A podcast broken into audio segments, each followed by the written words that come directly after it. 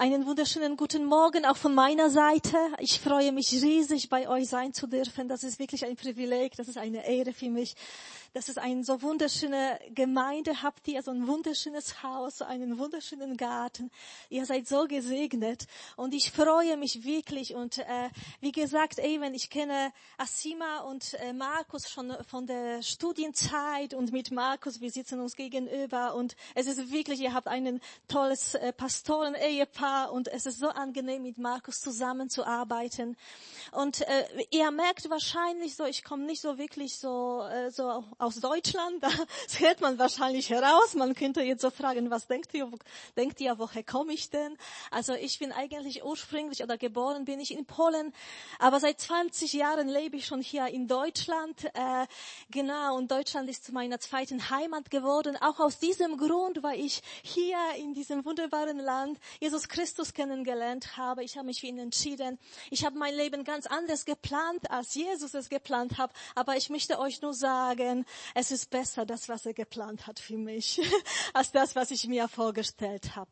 Deswegen freue ich mich, bei euch sein zu dürfen. Und ich war die letzten Jahre ähm, eigentlich äh, sieben Jahre lang nach meinem Studium, nach, nach dem Abschluss, äh, war ich als Pastorin in Lörrach, das ist noch hinter dem Freiburg, ähm, Dreiländereck. Und äh, Lörrach und Bensheim, das musste ich kürzlich feststellen, haben etwas gemeinsam. Also der Süden und Bensheim, sie haben, sie haben etwas gemeinsam. Und das sind nämlich die Weinberge. Ich war so überrascht. Ich wohne in Grisheim. Ganz liebe Grüße von meiner Gemeinde aus Grisheim. In Grisheim ist alles flach. Äh, das Einzige, was dort wächst, ist Spargel. Und ich war echt so äh, erstaunt, äh, mal hier vorbeizufahren und die Berge zu sehen und die Weinberge zu sehen. Es ist echt sehr, sehr schön hier bei euch. Und es wird so ein bisschen um dieses Thema bei mir gehen, um Weinberge. Da möchte ich euch bitten, vielleicht die PowerPoint schon ähm, äh, auf die Leinwand zu werfen, nah dran. Und als ich noch in Lörrach gewohnt habe, dann äh, habe ich meine Gemeinde, äh, meine Familie eingeladen, mich zu besuchen. Und da kam meine Schwester mit zwei Teenie-Kinder. Und äh, ja, so sieht's bei äh, in Lörrach aus mit den Weinbergen. Das weitere Bild. Es ist wunderschön. Also ich habe geliebt, dort spazieren zu gehen, egal in welcher Jahreszeit. Da habe ich immer so meine Auszeiten gehabt. Und äh, ich habe da meine, meine Neffen und meine Nichte mitgenommen, 15 und 16. Ich muss schon sagen, sie waren davon nicht so sehr begeistert, weil nämlich ähm, da muss man sehr viel laufen, ist nicht viel zu sehen und es gab kein Internet. Aber gut, letztendlich haben sie gemeint, doch, es war doch irgendwie schön. So, sie, sie sind äh, gut erzogen und höflich. Aber wenn man, vielen Dank, aber wenn man dort unterwegs ist, die, die Weinberge, durch die Weinberge, es ist wirklich so, ähm, so erstaunlich. Und ähm, im Herbst, das ist bald bei uns, darf ich mal die Bitte hören, im Herbst, wenn du da vorbeigehst, es ist wirklich sehr verlockend, wenn man die Früchte sieht, es ist sehr verlockend vorbeizugehen ohne mal ein oder zwei auszuprobieren. Ich weiß es nicht, euch geht es wahrscheinlich nicht so, aber du denkst dir, hey, diese Früchte, die, die lachen mich so an, ja. Mal probieren, schmecken die. Normalerweise schmecken sie so gut, die schmecken richtig, richtig gut. Und ich finde das so gewaltig, so wunderbar, was Jesus über uns sagt, über alle Menschen sagt, die zu ihm gehören, ja, die seine Nachfolger sind. Jesus sagt zu uns, zu allen denen, die sagen, hey, ich gehöre zu Jesus. Ähm, er sagt im Johannes 15, 16 nicht, ihr habt mich erwählt. Nicht ihr habt mich erwählt, sondern ich, also Jesus, sondern ich habe euch erwählt oder auserwählt und dazu bestimmt, dass ihr hingeht und Frucht bringt. Ob das Sri Lanka ist oder Bensheim oder Frankfurt oder Darmstadt. Sondern ich habe euch erwählt, dass ihr hingeht und Frucht bringt und noch dazu Frucht, die in Ewigkeit Bestand hat. Also etwas, was nicht vergammelt, was nicht verloren geht, sondern die Ewigkeit, ähm, also in Ewigkeit Bestand hat. Und einerseits spricht Jesus hier davon, ähm, von den Früchten, die wir, die wir sehen, als wir mit Gott, wenn wir mit Gott unterwegs sind und wir segnen Menschen und wir bauen Häuser und wir wollen, dass äh, Menschen ähm, Jesus Christus kennenlernen und äh, wir segnen sie so reichlich. Aber andererseits möchte Gott auch, dass wir Frucht in unserem eigenen Leben bringen, in unserem Inneren. Ja, es gibt diese Stelle in Galater, im äh, Galaterbrief 5 ähm, ab Vers 22, wo, wo es heißt, denn die Frucht des Geistes, ja, oder die Frucht, die der Geist hervorbringt, in uns besteht in Liebe, in Freude, in Frieden, in Geduld, Freundlichkeit, Güte, Treue, Rücksichtnahme und Selbstbeherrschung. Und Jesus sagt, du bist dazu bestimmt und auserwählt, diese Frucht zu bringen. Und viele von euch denken sich, super, ich bin auf einem guten Weg, ich kann, keine Ahnung, fünf, sieben davon aufzählen und ich pack das. Der eine oder andere denkt sich, hm, ich weiß es nicht, so mit der Rücksichtnahme. Hm. Nur wenn ich daran denke, morgen wieder diesen Kollegen zu treffen, da merke ich, oh, ich bin schon unruhig, ja. Oder mit der Geduld, ja. Geduld, der Herr schenke mir Geduld, aber bitte gleich sofort, ja. Das kennt der eine oder andere. Oder keine Ahnung, wo du merkst, hey, da sind irgendwie doch Bausteine da und so rosig sieht es nicht aus. Und doch Jesus sagt, hey, ich habe dich dazu bestimmt.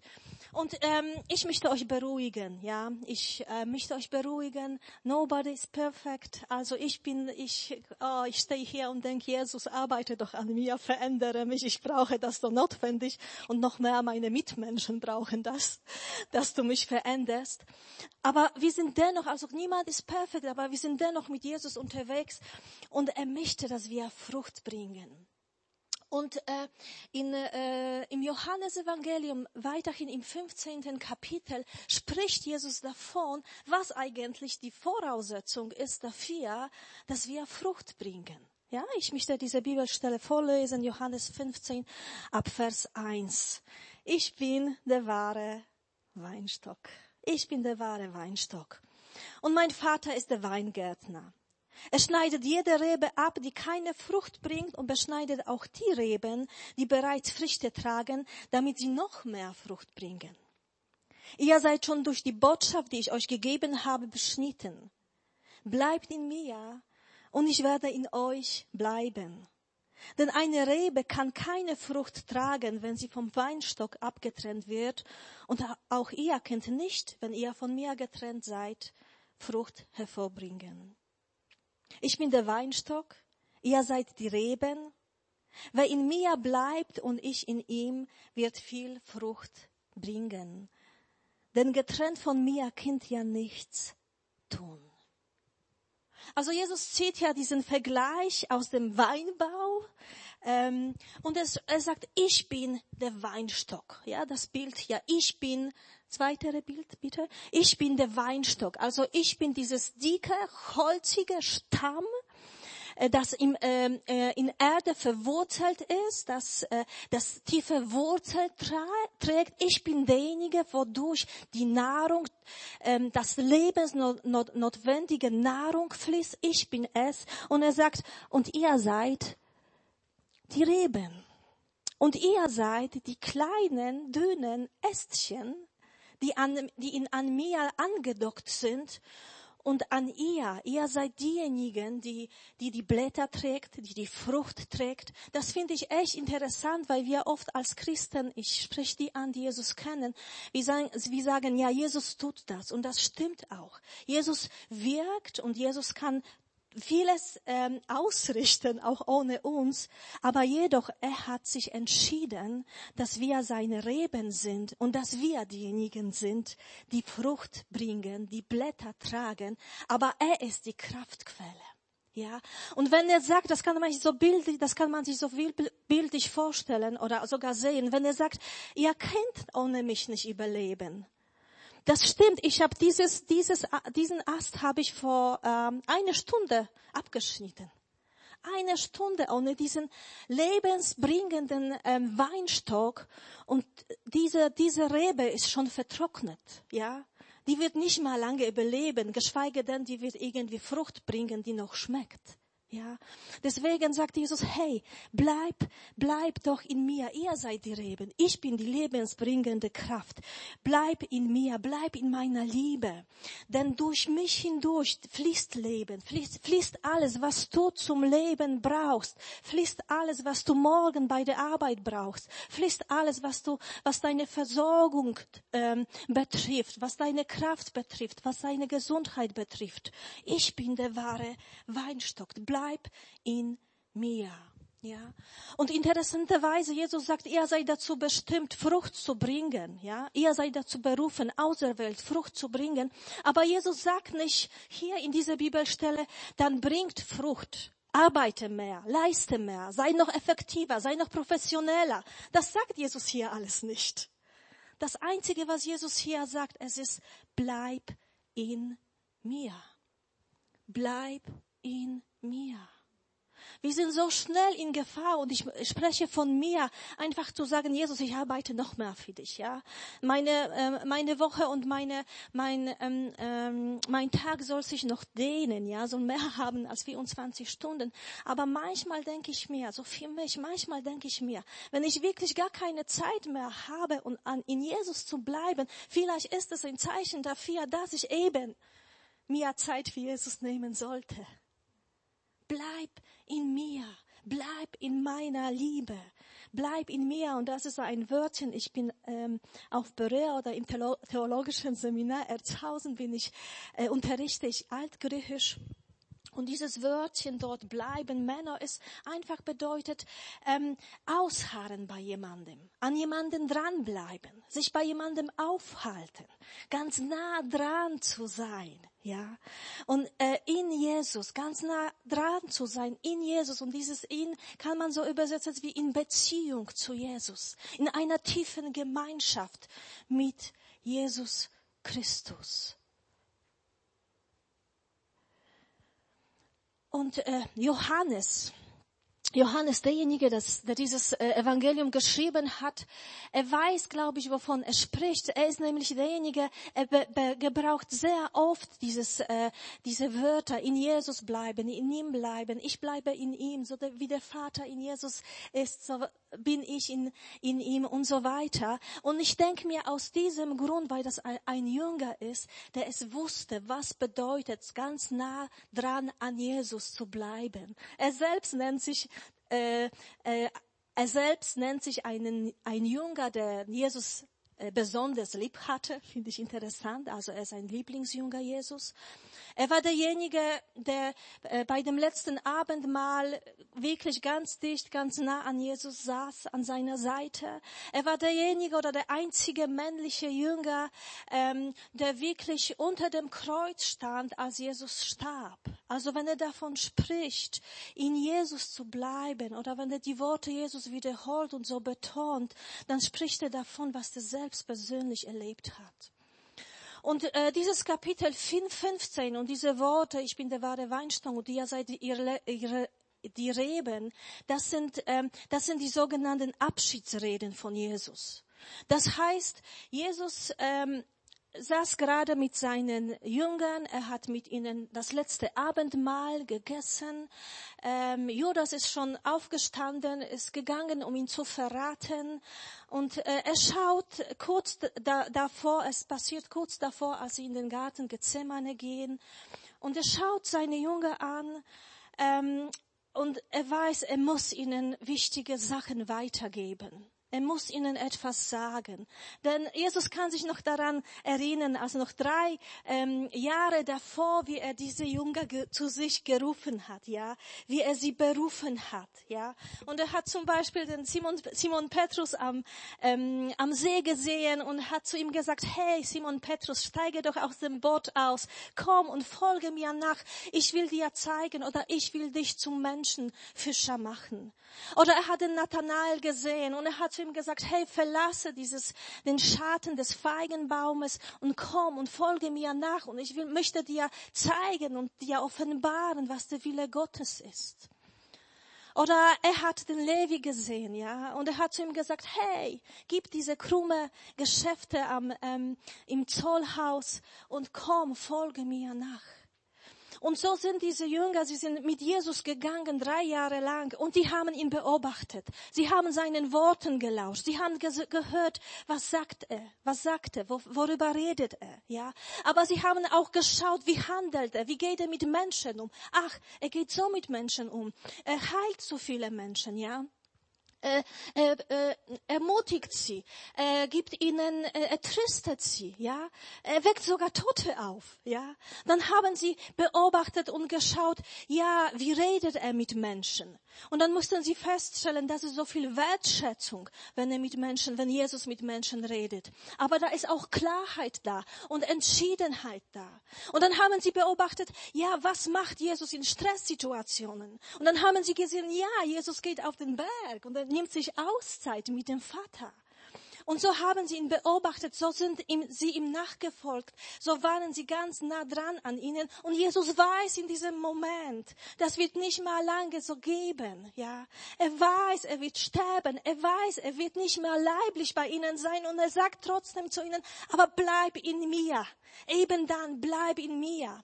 Denn Jesus weiß, dass der Heilige Geist kommen wird. Also in diese, das ist so, sind, ähm, das ist die, das sind die Stelle, also auch Johannes äh, 14 und 16, wo Jesus sehr viel davon spricht, dass der Heilige Geist, der, der Tröster, er wird kommen, wo er sagt, hey, seid nicht traurig, es ist gut, dass ich gehe, weil der Tröster kommen wird, ja. Äh, aber er weiß, er bereitet sie vor. Und ich denke mir, das können wir so gewiss wie uns lesen, dann, denn ich habe leiblich Jesus nicht gesehen. Aber ich weiß trotzdem, dass, es, dass er da ist. Und ich weiß trotzdem, dass diese Beziehung zu ihm äh, zu pflegen und zu leben, dass das möglich ist. Und ich weiß trotzdem, dass es möglich ist zu hören, dass er eine Berufung hat. Zu hören, dass dieses Haus wirklich das Haus für die Familie ist. Es ist möglich. Und es ist möglich, weil Jesus sagt, wenn du in mir bleibst, dann kannst du Frucht tragen, ja. Dann bin ich bei dir und dann bin ich nah dran ähm, bei dir. Und ich denke mir manchmal, das ist genauso wie ähm, wie wenn es um Freundschaften geht, ja. Ähm, ich bin schon so oft in meinem Leben umgezogen. Und überall da, wo ich weggezogen bin, ich habe Menschen zurückgelassen, ja. Und das war immer irgendwie schmerzhaft, aber ich wusste, wenn da Menschen, wenn da Freundschaften da waren, von denen ich wusste, ich möchte auf jeden Fall, dass sie bestehen bleiben, dann wusste ich, dass ich da anklopfen muss. Das, dann wusste ich, ich muss wieder immer wieder anrufen. Ich wusste, ich muss auf ihre WhatsApp antworten. Ich wusste, ich muss mir Zeit nehmen, um sie zu besuchen. Und so denke ich mir, ist es genauso in dieser Beziehung zu Jesus. Jesus ist da, er ist immer da. Er ruft ständig und klopft ständig an. Er ist so treu in dieser Freundschaft und in dieser Beziehung. Aber manchmal braucht es einfach zu sagen, okay, hey, ich antworte auf diese Worte. Ich, ich höre hin.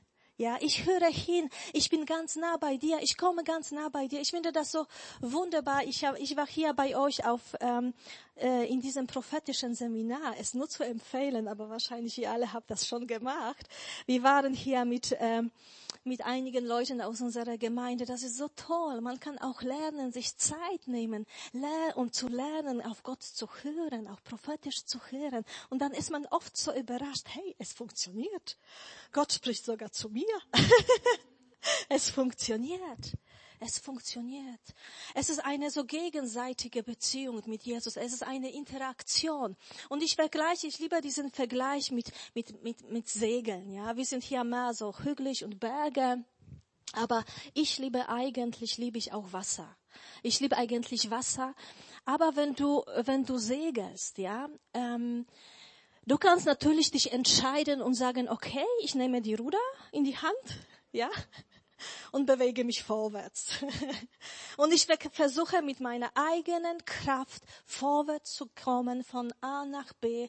Ich versuche mit meiner eigenen Kraft. Vielleicht hast du gute Muskeln und du kommst besser voran als ich. ich bin letztens äh, an einem sehr einfachen Kanu bin ich gefahren und das war so windig und ich dachte, ich komme nie wieder zurück. Das war so unangenehm. Ähm, aber auch wenn du wirklich gute Muskeln hast und du denkst, hey, ich schaff das, ich werde paddeln, ich werde paddeln, ich werde rudern, ich kann das, ich bin ein schlauer Mensch und das ist super so. Aber Jesus möchte dich auffordern oder möchte dich bieten, sage ich mal. Wenn du mit ihm unterwegs bist, dann sagt er, bleib in mir. Das bedeutet, dann ähm, ähm, strecke doch die, die Segel aus. Ja, dann breite doch die Segel aus.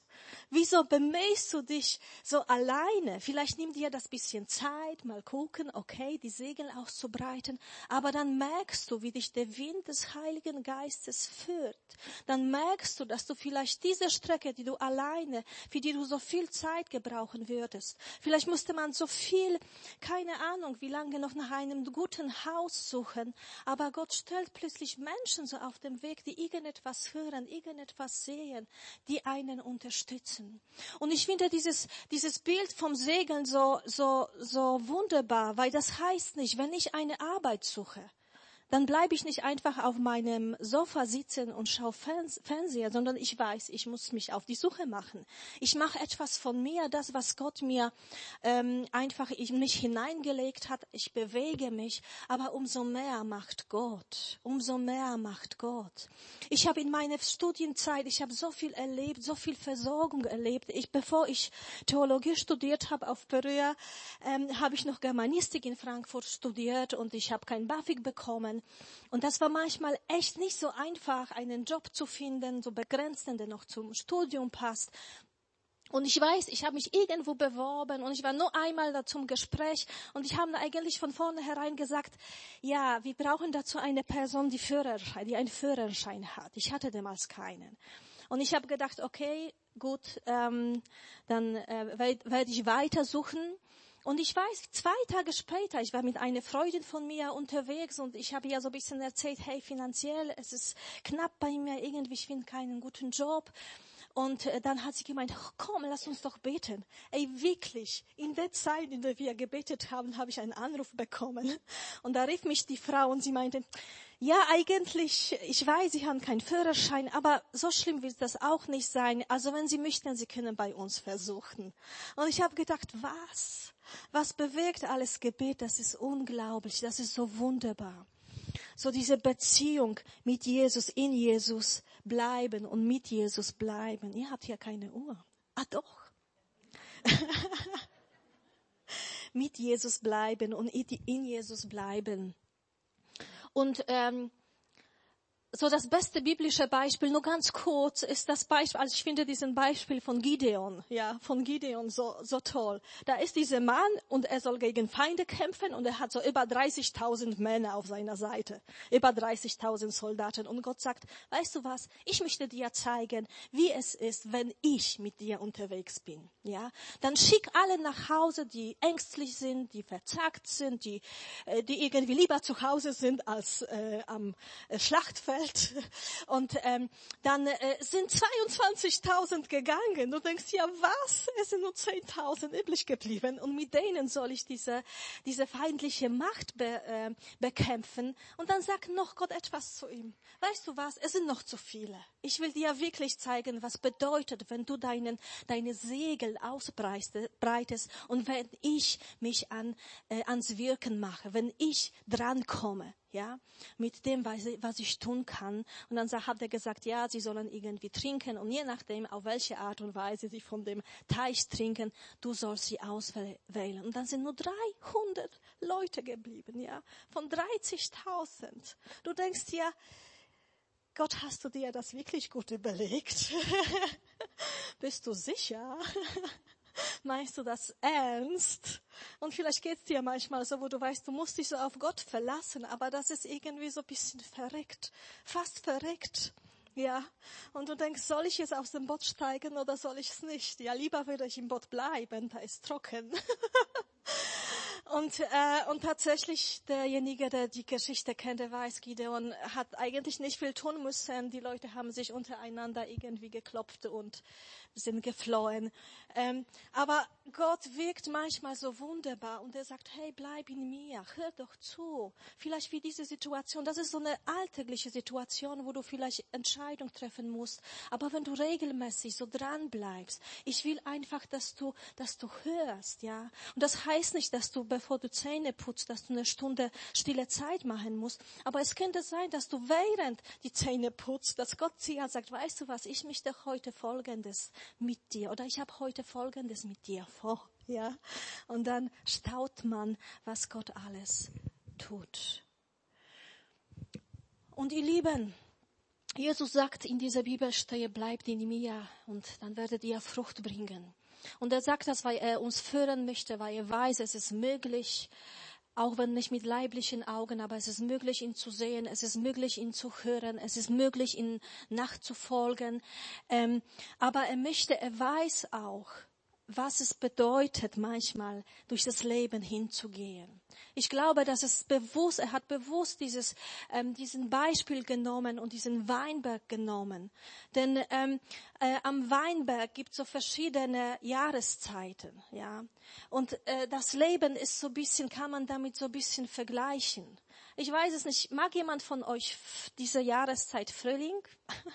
Wer mag Frühling? Ich liebe Frühling. Wir haben ein Foto Weinberg im Frühling. Frühling ist so wunderbar. Da blüht alles auf. Da bricht das Leben durch. Da erlebt man vielleicht auch im persönlichen Leben Durchbrüche und etwas Neues. Und du denkst, alles, was ich anpacke, es gelingt mir. Es kann so bleiben. Und du denkst, es wird so immer bleiben. Und es ist wunderbar, ja. Und äh, das Leben, man macht nur einfach Freude. Du denkst dir, hey, das Leben macht Freude. Ich liebe das Leben. Und dann kommt ähm, der Sommer. Und der Sommer ist auch nicht so schlecht, aber der Sommer ist nämlich so, ähm, ich nenne das so die Zeit des Wartens. Ja, weil im Frühling blüht alles auf und im Sommer man wartet auf die Frucht. Es sieht noch alles schön aus, aber irgendwie es ist heiß, es ist trocken.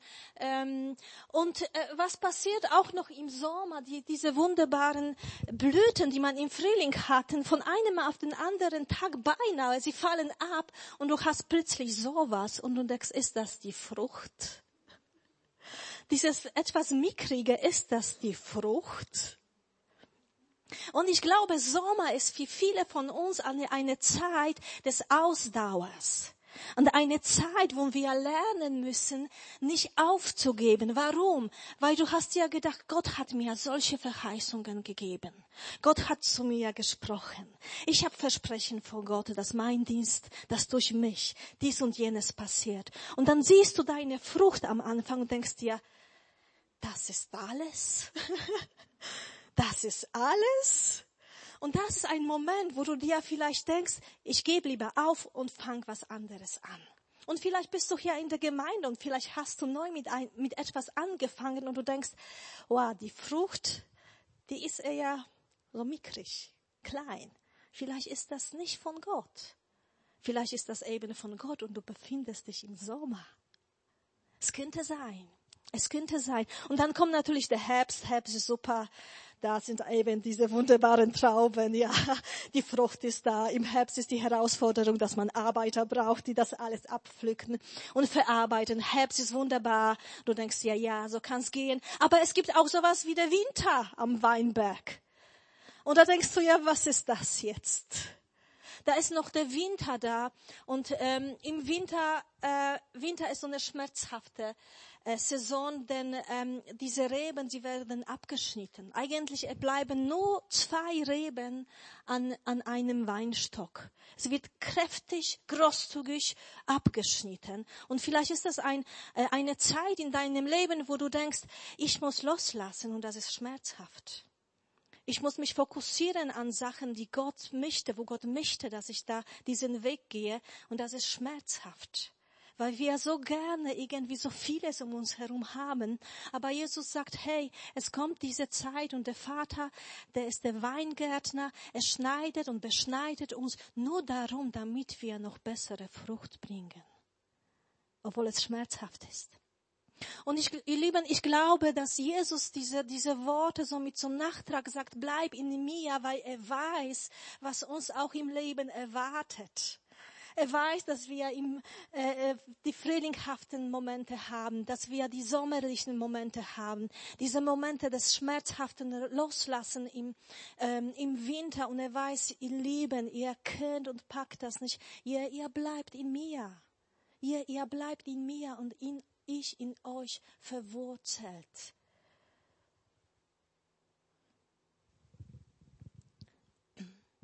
Bleibt in mir und ich werde in euch bleiben, sagt Jesus. Denn eine Rebe kann keine Frucht tragen, wenn sie vom Weinstock abgetrennt wird, und auch ihr könnt nicht, wenn ihr von mir getrennt seid, Frucht hervorbringen. Ich bin der Weinstock, ihr seid die Reben. Wer in mir bleibt und ich in ihm, wird viel Frucht bringen, denn getrennt von mir könnt ihr nichts tun. Könnt ihr euch die Band nach vorne bieten? Und ähm, ich möchte noch ein Zitat lesen oder ähm, so eine Übertragung, eine freie Übertragung vom äh, Matthäus 11, äh, wo es darum geht, komm her zu mir alle mühseligen und beladenen. Das ist eine Betragung von Eugen Peterson und da heißt es, lebt mit mir zusammen, arbeitet mit mir zusammen, seht mir einfach zu, lernt mit dem Wind der Gnade zu segeln. Ich werde euch nichts aufladen, was zu schwer oder schwierig ist. Bleibt mit mir zusammen, dann werdet ihr lernen, lernen mit leichtem Gepäck zu reisen und als freie Menschen zu leben. Ich würde gerne für euch beten, wenn das in Ordnung ist. Vielleicht möchte ich euch bitten, dazu aufzustehen. Und ich weiß nicht, vielleicht, wo dich diese, diese Worte oder diese Predigt vielleicht äh, angesprochen hat. Vielleicht befindest du dich eben in verschiedenen so Jahreszeiten de deines Lebens, wo du merkst, hey, äh, gerade ich fühle mich so, als ob ich eben ähm, loslassen müsste, als ob ich beschnitten wäre, als ob ich irgendwie etwas passiert in meinem Leben, was ich nicht verstehe. Und ich sehe keine Frucht und die Freude ist verloren gegangen. Und vielleicht bist du einfach in diesem winterlichen Moment deines Lebens und Jesus möchte dir zusprechen, hey, ich bin bei dir. Ich bin mit dir zusammen und komm und komm auf meinen Schoß, auf den Schoß des Vaters und ich werde dich trösten. Und ich werde dir wieder Mut zusprechen. Und ich werde dir wieder den Weg zeigen. Vielleicht bist du da und du hast gemerkt, hey, ich habe so Leidenschaft für Jesus ge gehabt. Ich, äh, ich für Jesus und für seine Gemeinde und für alles, was mit ihm zu tun hat. Aber irgendwie die Leidenschaft, die ist so, ähm, die ist so äh, wie bedeckt ja, da ist etwas ausgelöscht worden, durch was auch immer. Und vielleicht heute ist wieder der Tag, wo Jesus dir sagt, hey, komm zu mir, bleib in mir. Ich möchte dich wieder neu anstecken. Ich möchte, ich möchte wieder, dass du diesen Frühling erlebst in deinem Leben, wo du Durchbliche erlebst, wo du merkst, dass die Freude wieder da ist, wo du merkst, hey, das, was ich tue, es hat einen Sinn. Es hat einen Sinn, denn ich mit Jesus unterwegs bin.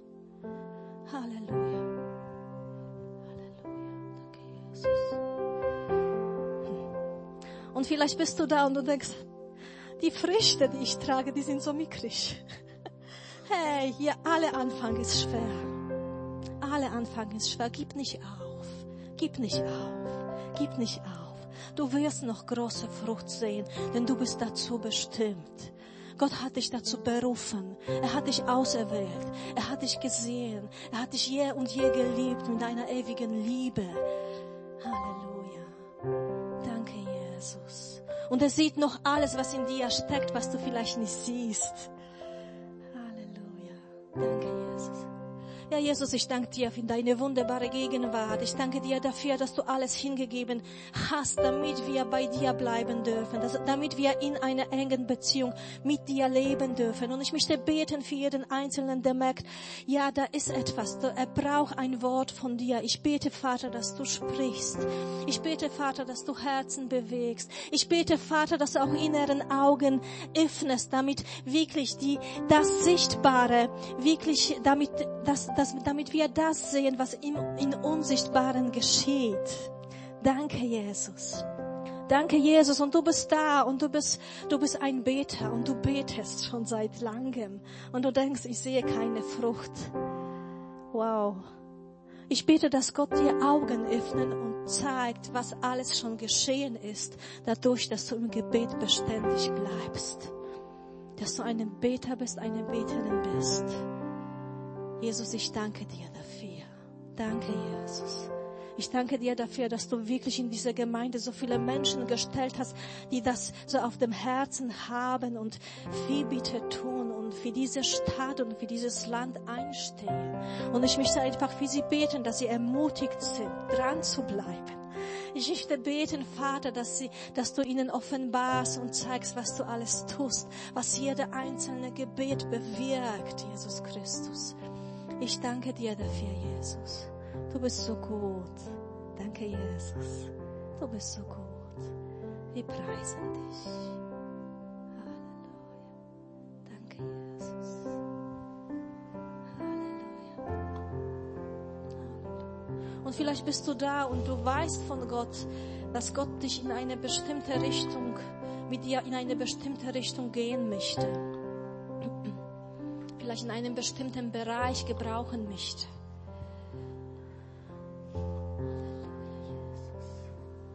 Vielleicht sagt Gott zu dir, du musst fokussieren, du hast so vieles. Es gibt so vieles Gutes, was man tun kann. Es gibt so vieles Gutes. Und trotzdem manchmal muss man sich entscheiden. Und vielleicht möchte Jesus, dass du dich einfach entscheidest auf das, was er dir gezeigt hat.